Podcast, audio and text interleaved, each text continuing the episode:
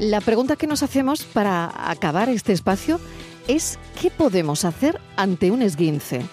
El doctor Pedro Bernaldez Domínguez, traumatólogo, especialista en traumatología deportiva y cirugía ortopédica, dirige el Centro Sporme Medical Center Sevilla, nos atiende. Doctor Bernaldez, bienvenido. ¿Qué podemos hacer ante un esguince? ¿Qué hacemos? Buenas tardes. Buenas tardes. Bueno, estamos hablando de esguince de tobillo, ¿verdad? Sí.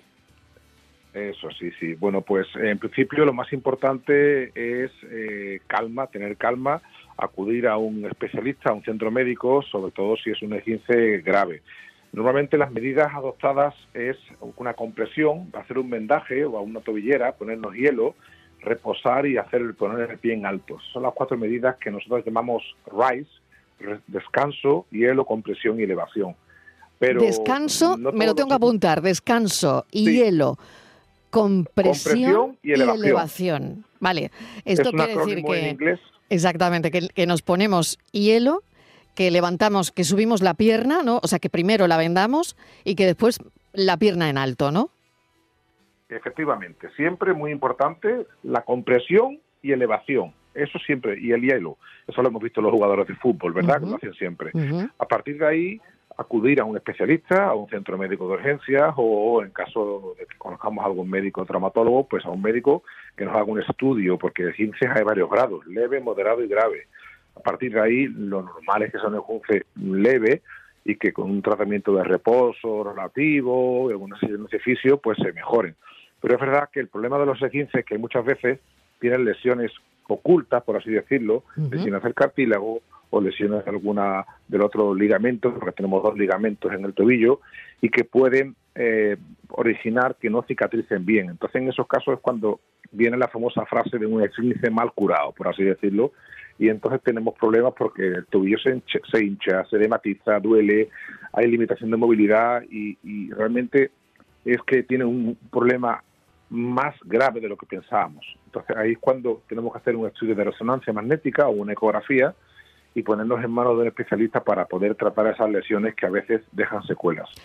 Doctor, ¿cuánto tiempo lleva? Es decir, uno, uno que no, claro, porque después de un tiempo, lo que usted decía, ¿no? El esguince está mal curado, ¿no?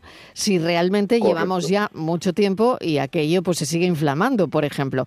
Pero ¿en cuánto tiempo deberíamos estar bien después de haber tenido un esguince normal?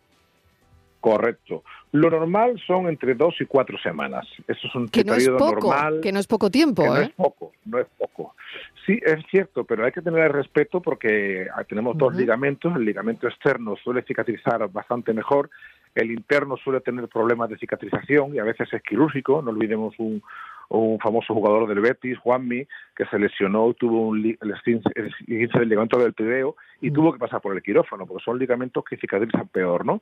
Pero lo normal en la población general es eh, entre dos y, cuatro semanas. Cuando pasados cuatro semanas un tobillo sigue hinchado, sigue doloroso, hay un bloqueo, la, el paciente no se encuentra bien, hay que acudir a un especialista porque puede haber alguna lesión eh, oculta, en este caso lo típico es una lesión del cartílago o del astrágalo, es un hueso muy importante, y en ese caso hay que hacer una resonancia ¿eh?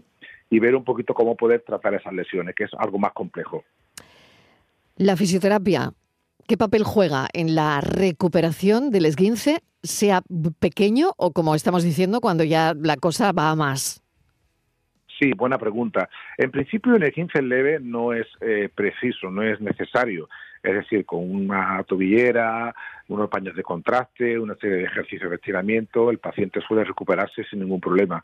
En esguinces ya moderados o graves, pues sí que tienen una, una importancia para la hora de descargar ese, ese, ese edema, ¿eh? bajar la inflamación, mejorar la función articular, ahí sí que sí que ayudan. Fundamentalmente, bueno, pues haciendo algún tipo de, de, de movilizaciones, de masajes y, y bueno, con eso normalmente se suele ir curando. Lo que sí es verdad que en casos de que el ligamento, ligamento eh, no cicatrice, sí que los traumatólogos ahora más deportivos estamos utilizando para que avance la regeneración de esos ligamentos, los factores de crecimiento plaquetario, lo que se llama el plasma rico en plaquetas, lo estamos usando con buenos resultados para facilitar la regeneración y que se acelere la recuperación del paciente. Interesante. Doctor Pedro Bernaldez, muchísimas gracias por habernos atendido. Un saludo. Pues ha sido un placer para, para, para mí y estoy a vuestra disposición. Un placer, muchísimas gracias. Bueno, pues ya sabemos algo más de los esguinces, sobre todo qué hacer ante un esguince.